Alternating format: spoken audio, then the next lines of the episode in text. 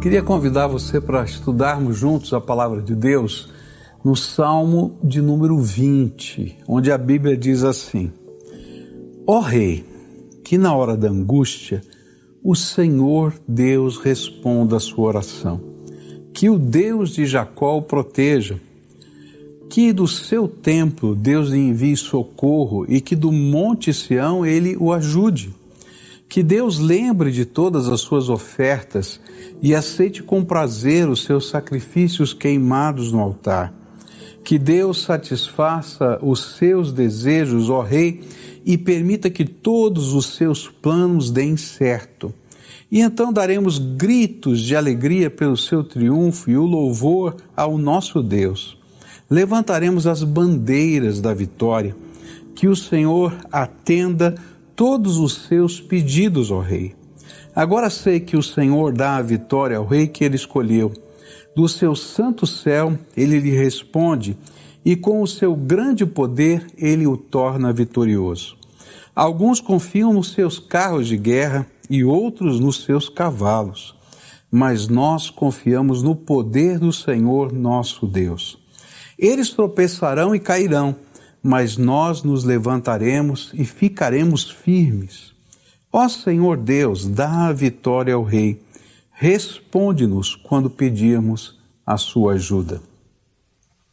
Talvez uma das grandes perguntas nos dias de hoje, quando vivemos tempos tão, tão diferentes e tantas inseguranças, seja como ser vencedor.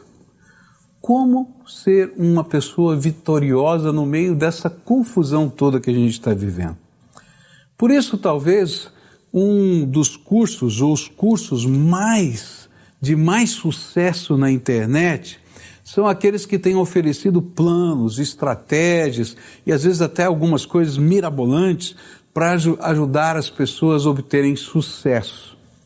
E o pior é que muitos têm se frustrado, porque as variáveis de uma vida bem-sucedida nem sempre dependem somente de nós mesmos. Há tantas coisas imponderáveis que acontecem que a gente não pode contar somente com o nosso próprio esforço. Mas é interessante perceber que a palavra de Deus nos apresenta um caminho de vitória. E ainda mais, a Bíblia mostra que é da vontade de Deus que você seja uma pessoa vitoriosa. Mas como é que a gente pode alcançar esse intento? E é isso que este salmo de Davi vai nos ensinar. É interessante entender o contexto, né, onde esse salmo foi recitado. Esse salmo de Davi foi escrito é, para fazer parte de um momento de oração onde os exércitos de Israel apresentavam ao Senhor as suas armas para começarem uma batalha. E eles pediam a bênção do Senhor. E era uma expressão de fé nas palavras do Antigo Testamento proferidas por Moisés. Moisés havia ensinado isso. Ele disse lá no livro de Deuteronômio, capítulo 20, versículos de 1 a 4, o seguinte: Moisés disse ao povo: Quando vocês saírem para combater os inimigos e virem que eles têm mais soldados do que vocês e que têm muitos cavalos e carros de guerra, não fiquem com medo deles, pois o Senhor nosso Deus, que os livrou do Egito, está com vocês. Antes de começarem o combate, o sacerdote ficará na frente dos soldados e dirá: Israelitas, escutem o que estou dizendo. Vocês estão aqui para lutar contra os inimigos. Não se assustem, não se apavorem, não fiquem com medo, pois o Senhor, nosso Deus, está com vocês para lutar ao seu lado e salvá-los do inimigo. E é interessante porque tanto Moisés quanto Davi sabiam que a vitória não depende somente das nossas estratégias ou da nossa capacidade, mas de uma bênção que só Deus pode nos dar, porque só Ele tem controle dos imponderáveis e só Ele pode mudar os cenários para nos dar a vitória. Por isso, esse salmo está dividido em duas partes distintas. Na primeira, nós encontramos uma oração, pedindo de Deus misericórdia e graça para alcançar a vitória. E na segunda, uma declaração de fé. Nós cremos que o Senhor já nos deu essa vitória e por isso estamos marchando para enfrentar o inimigo. Eu queria olhar para essa primeira parte do salmo e tentar aprender com essa primeira oração, não é? é como a gente pode entrar nessa batalha? Que, que a gente tem que pedir a Deus? O que, que a gente tem que conversar com Deus? Quais são as bênçãos que nós precisamos de Deus para de fato ser vitorioso? E depois, hoje à noite, eu vou continuar a estudar esse texto e a gente vai falar um pouquinho sobre a batalha. Como é que a gente enfrenta essa batalha com fé? Então vamos para a primeira parte desse salmo, pela olhando para a oração da vitória. Versículos de 1 a 4, a Bíblia vai dizer assim: Ó oh, rei, que na hora da angústia o Senhor Deus responda a sua oração, que o Deus de Jacó o proteja que do seu templo Deus lhe envie socorro e que do monte Sião ele o ajude. Que Deus lembre de todas as suas ofertas e aceite com prazer os seus sacrifícios queimados no altar. E que Deus satisfaça os seus desejos, ó Rei, e permita que todos os seus planos deem certo. Nesse primeiro momento começa o clamor a Deus.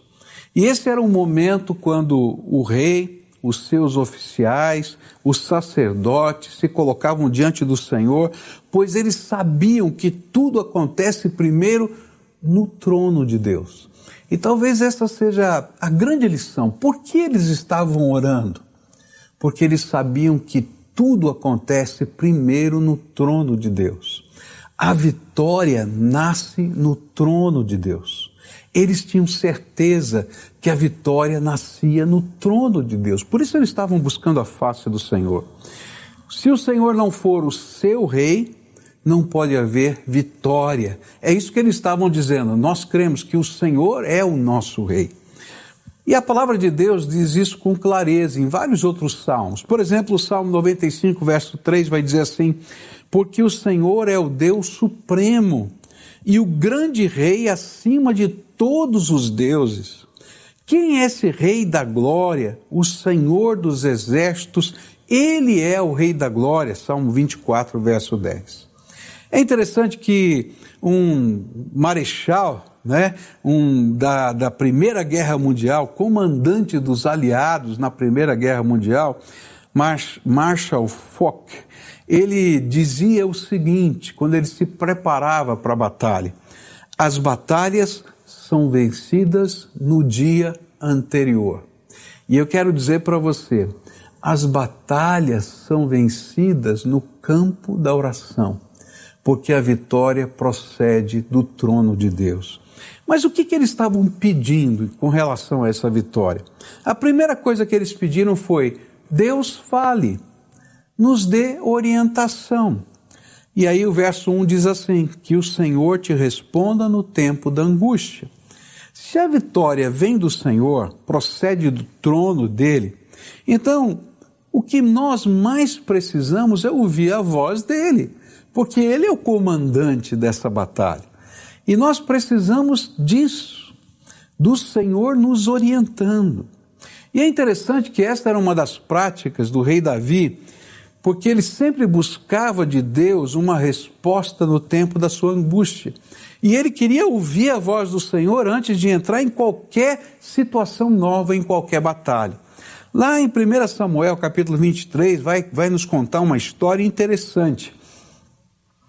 Davi estava fugindo de Saul. Ele era um inimigo declarado. Saul disse que queria matá-lo. E ele só encontrou refúgio entre os filisteus. E ele, com a sua tropa, o seu pequeno grupo de soldados, estava sob a proteção dos filisteus. Mas os filisteus haviam invadido uma cidade chamada Keila e tinham tomado essa cidade no território de Judá. E ele então disse para os seus soldados: Vamos consultar o Senhor se nós devemos ajudar os nossos irmãos E aqueles soldados disseram: Como? Você é maluco? Veja só, se você voltar para lá, Saul vai, vai prendê-lo, vai matá-lo e todos nós juntos. E ainda mais, se você for e libertar a cidade de Keila dos filisteus, não vai ter somente Saul te perseguindo, vai ter agora também todo o exército filisteu perseguindo você. Davi, você está maluco, não é assim. Ele falou, mas vamos orar, vamos perguntar para Deus. Eu não acho justo ver os nossos irmãos sofrendo, as famílias sofrendo, as crianças sofrendo. Nós temos que fazer alguma coisa. E então eles oraram. E quando oraram, Deus respondeu, é? através do sacerdote, que era para entrar, porque Deus iria dar a vitória na cidade de Keila. E ele então reuniu seus soldados e disse: Gente, olha, Deus está mandando a gente entrar. E eles disseram assim: Não, Davi, tem alguma coisa errada. Consulta de novo. Eu não sei se você já, vi, já viveu isso, né? Que você ora, Deus dá uma resposta de Senhor, será que é isso mesmo? E diz assim: consulta outra vez, pede outra vez a palavra. E aí outra vez o Senhor disse: Vai, eu vou dar essa cidade. E eles foram e conquistaram aquela cidade. Por quê? A vitória nasce no trono de Deus. E quem nos dá as ordens e que nos ensina os caminhos, ainda que eles pareçam uma loucura, é o Senhor que está sentado no trono.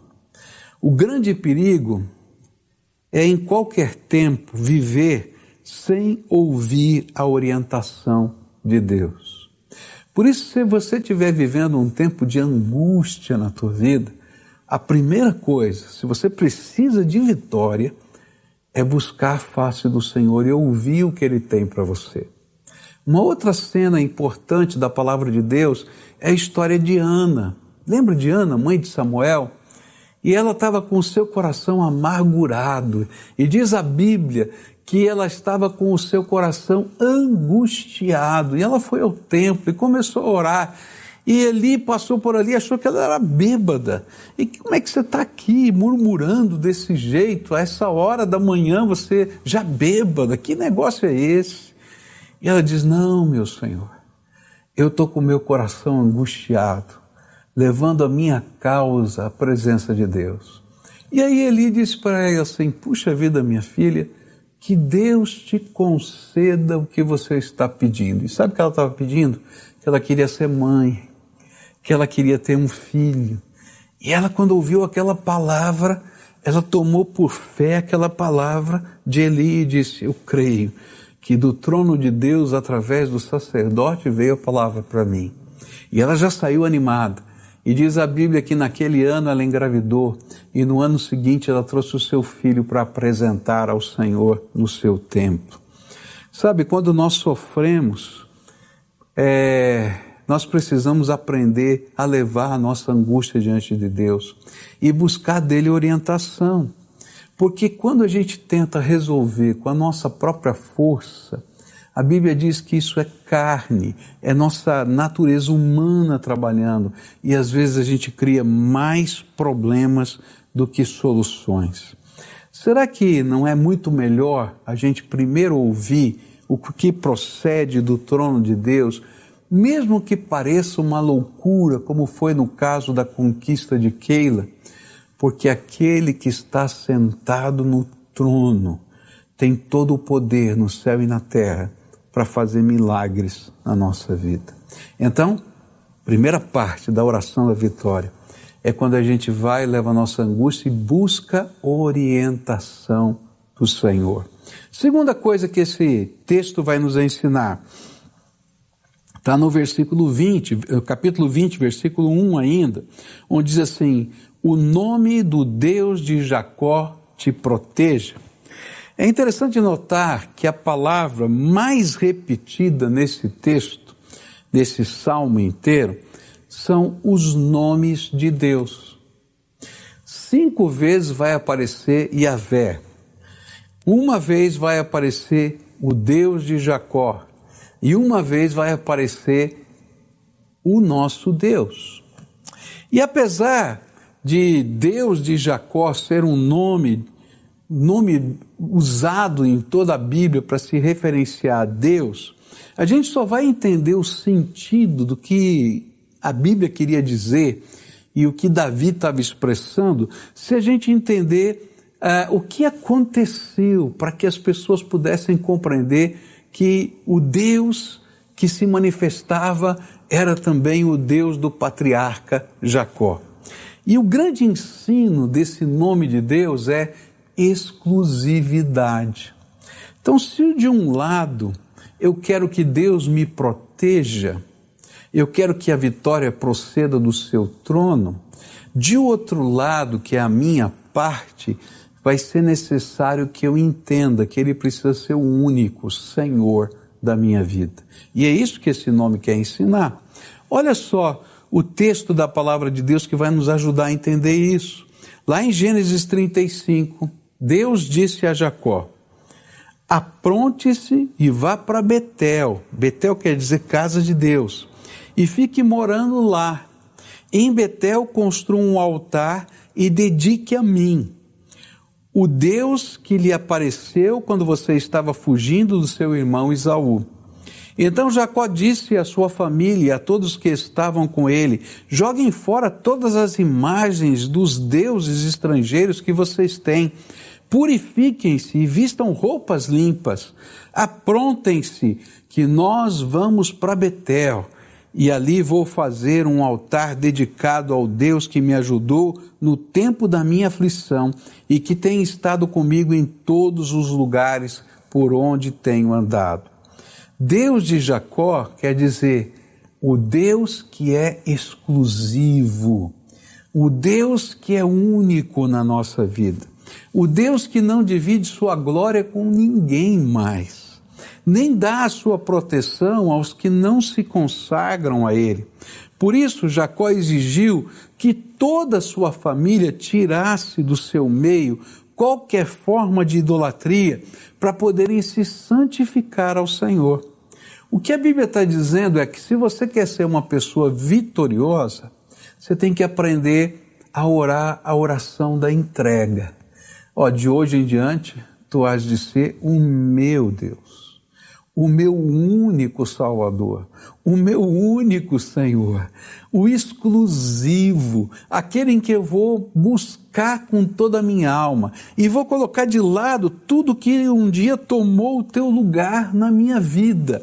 Sejam santos de devoção, sejam é, orixás ou até coisas que às vezes tomam o lugar de Deus na nossa vida.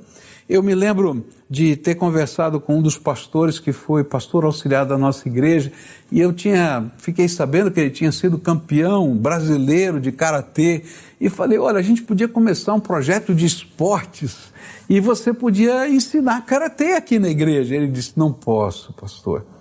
Por que não? Não entendi. Ele disse assim, sabe, o karatê me fez me afastar de Deus. E quando eu voltei, eu dediquei a minha vida ao Senhor e eu fiz um voto, fiz um compromisso com Deus, que eu nunca mais lutaria karatê, para que ele não tivesse ciúmes de nada na minha vida. E eu fiquei pensando, que sabedoria, porque o Deus que intervém e nos dá a vitória precisa ser exclusivo na nossa vida, ele tem que ser o Senhor.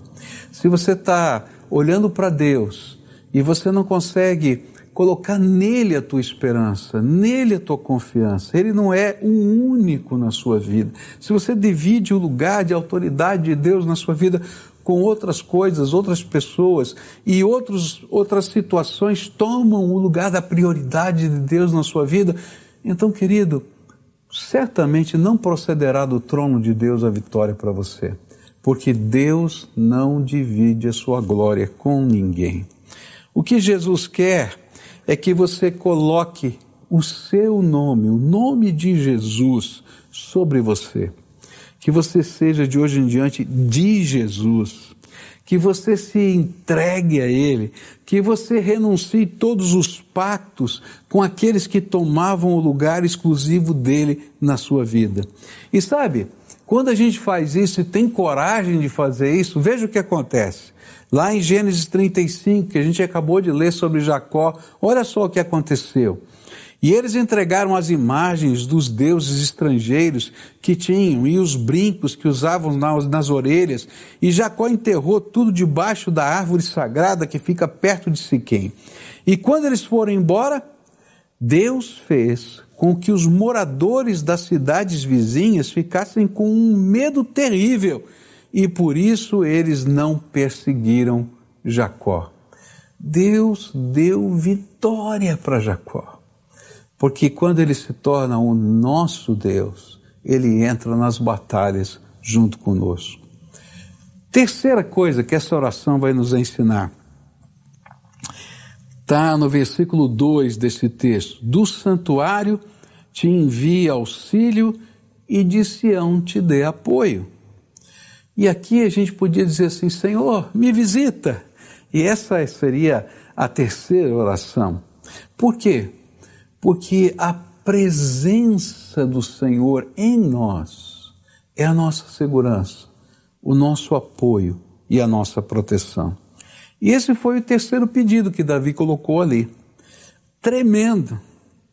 E ele não queria apenas que aquela oração que estava diante dos soldados, com um batalhão ali, se tornasse uma liturgia de guerra.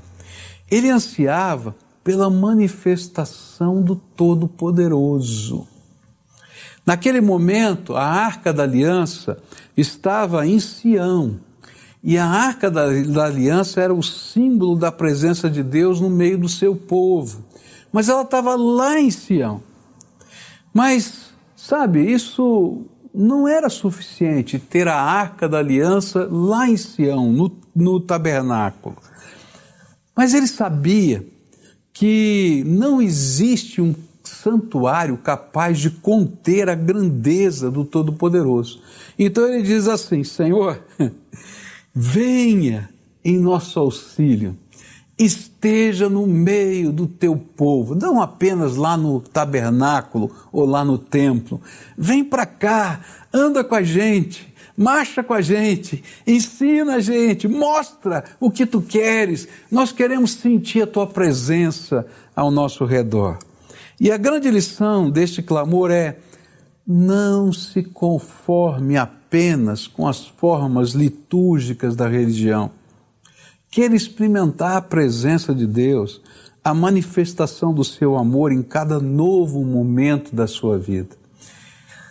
É interessante como essas coisas acontecem, não é? É, é, é tão tremendo, porque a vitória ela não acontece quando a gente está apenas na igreja cantando, adorando e louvando, ainda que seja maravilhoso isso. A vitória acontece no dia a dia da gente, no meio dos embates que a gente tem, lá no trabalho, lá na família, com as questões financeiras e a gente sente a presença do Senhor dizendo: Eu estou contigo, estou aqui do teu lado, pode continuar, vai firme. Essa semana eu estava lá orando e você sabe que eu tenho um caderno de oração e eu comecei a escrever as minhas preocupações. Né? A palavra de Deus diz que a gente tem que lançar sobre o Senhor toda a nossa ansiedade porque Ele tem cuidado de nós. E eu escrevi, fiz uma lista. Senhor, eu estou preocupado com isso, estou preocupado com aquilo, estou preocupado. E eu falei, Senhor, eu vou fazer uma lista de preocupações. Comecei a escrever. E aí comecei a orar.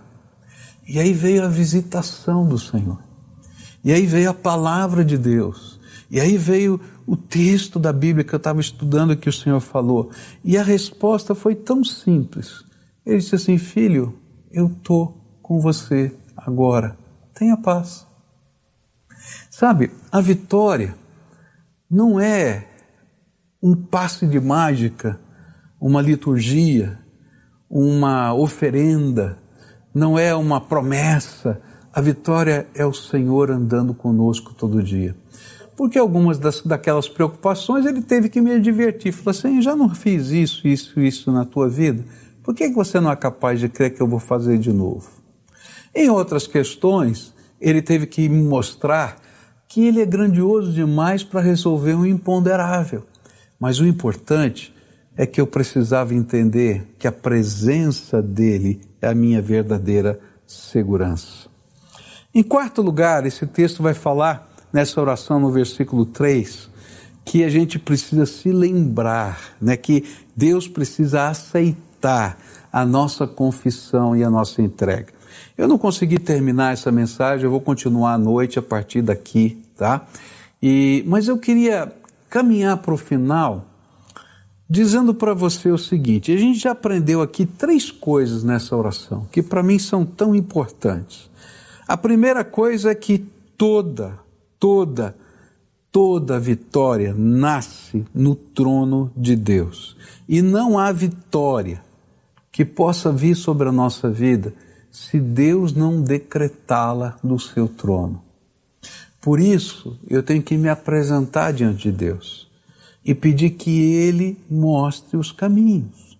É a orientação dele, mesmo na hora da angústia, que nos faz levantar e saber quais são os próximos passos. Então, hoje, daqui a pouquinho, a gente vai orar por orientação. Mas a gente aprendeu também que para que Deus nos proteja e nos dê a vitória, ele tem que ser exclusivo na nossa vida. Não pode ser que ele esteja sendo dividido nem o seu tempo, nem o seu lugar de direito na nossa vida com outras coisas ou pessoas. Por isso a gente tem que fazer entregas. Talvez exista na sua vida coisas que estão impedindo Jesus de ser o Senhor da tua vida. E talvez ao longo da tua história, o Espírito Santo esteja lidando com você já há muito tempo, dizendo: Filho, eu quero te abençoar, eu quero mudar a tua vida, eu quero transformar você. Você está nesse mundo parado, está enrolado. Chega perto de mim, mas olha, não chega só para esse momento. Deixa eu ser o Senhor da tua vida, eu transformar a tua vida. E pega aquelas coisas que são obstáculo para que isso aconteça e coloca no meu altar. Sabe, não é um momento fácil o momento da entrega, porque cada uma dessas coisas que a gente vai ter que dedicar no altar, elas são valiosas para nós. Você lembra do pastor que disse: Nunca mais vou lutar karatê? era precioso demais. Mas ele treinava com tanto afinco porque ele queria ir para uma Olimpíada que ele se esqueceu que toda vitória procede do trono de Deus e que Deus tinha um plano maior para a vida dele. E quando ele entendeu isso, ele pôde dizer: Senhor, te entrego isso que está me obstruindo de ter comunhão contigo. E sabe que era interessante porque esse ministro de Deus, era filho de missionários, ele tinha vivido a vida inteira a palavra de Deus, o poder de Deus, o evangelho de Deus. E sabe, às vezes isso acontece na nossa vida. A gente permite que outras coisas tomem o lugar daquilo que é santo e sagrado na nossa vida, simplesmente porque a gente tem os nossos olhos brilhando com outras coisas e o Senhor fica em segundo ou terceiro lugar. Deus não aceita, Jesus não aceita ser o segundo ou terceiro ele é só o primeiro. Se ele não for o primeiro, então ele não está no centro da nossa vida. E aí a gente não vai ser vitorioso. Por quê? Porque a vitória procede do trono de Deus. E a terceira coisa que nós aprendemos aqui é que é a presença dele todo dia em nós que nos dá a vitória. É a presença. Não é uma liturgia, não é uma oração poderosa, é o Senhor caminhando conosco. Não é o Senhor lá em Sião, no templo, é o Senhor no nosso coração, no nosso trabalho, na nossa casa e na nossa família. Hoje eu queria orar com você e queria desafiar você a fazer algumas entregas. A primeira entrega é reconhecer que a vitória não está na sua inteligência nem na sua capacidade, que isso é fruto do orgulho humano e sabe, se a gente não aprende a reconhecer que tudo vem das mãos de Deus, então a vida vai nos ensinar isso de uma maneira muito dolorida. E aí o Senhor vai mostrar para a gente que ainda que a gente tenha todos os títulos, toda a inteligência, toda a capacidade, a gente não é nada sem a graça de Deus. Eu conversei com médico, membro da nossa igreja, mandei um WhatsApp para ele, ele respondeu, ele estava é, é, se recuperando de Covid, tinha acabado de sair da UTI, estava no quarto ainda do hospital, e ele disse assim para mim, pastor, eu, durante esses dias aqui na UTI, eu me lembrava sempre que o Senhor sempre fala nos cultos que nós não somos donos de nada, nem do ar que respiramos. Porque quando eu queria respirar, parecia que o ar não entrava no meu pulmão. E eu fiquei pensando, um homem tão capaz, o nome dele saiu nos jornais da cidade, é um dos intensivistas mais conhecidos aqui na nossa região, e ele estava dizendo, sabe, se não for a graça de Deus na minha vida, nem o ar entra dentro do meu pulmão. Sabe, não é o orgulho que nos faz ser vitorioso, nem a nossa sapiência, mas é graça de Deus. Tudo procede do trono de Deus. Então comece rendendo o seu orgulho. Senhor, me perdoa, porque eu tenho confiado mais na minha capacidade do que na bênção do Senhor e eu não tenho buscado a vitória que procede do teu trono. Queria desafiar você a fazer entregas. O que é que está impedindo você de deixar Jesus ser o Senhor da tua vida? E aí tome coragem. Às vezes são pecados que estão escondidos. Às vezes, sabe, querido, são ah, ilusões que guardamos dentro da mente. E tudo isso vai passar e passa tão rápido. Deixa Jesus ser o Senhor da sua vida e coloque Ele em primeiro lugar. E quando você fizer isso, convida Jesus para entrar, para morar, para dirigir, para ir trabalhar com você, para ser o dono do seu negócio, para ser o pai na sua casa. Se você é pai, então ele vai te ajudar a ser pai. Para ser a mãe, se você é mãe, deixa ele te ajudar a ser mãe, a ser marido, a ser esposa, porque sem ele nós não somos nada. Vamos orar juntos? Senhor Jesus, eu estou aqui com pessoas que ouviram a tua palavra. E eu sei que o teu espírito aplica de modos diferentes a tua palavra no coração das pessoas.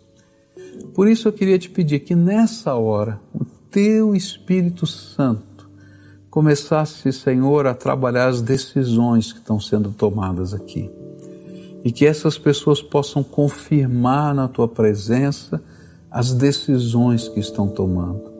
E que o Senhor perdoe os pecados, que o Senhor venha na hora da angústia, que o Senhor os abençoe, que o Senhor os guarde, mas que acima de tudo, que o Senhor transborde a vida deles com a tua presença. Que eles sejam cheios da tua presença, porque é a tua presença que faz diferença na nossa vida. Enche a vida deles, revela-te a eles, toca, Senhor, a vida deles e que a vitória venha enquanto eles caminham na tua presença. É aquilo que eu oro em nome de Jesus. Amém e amém.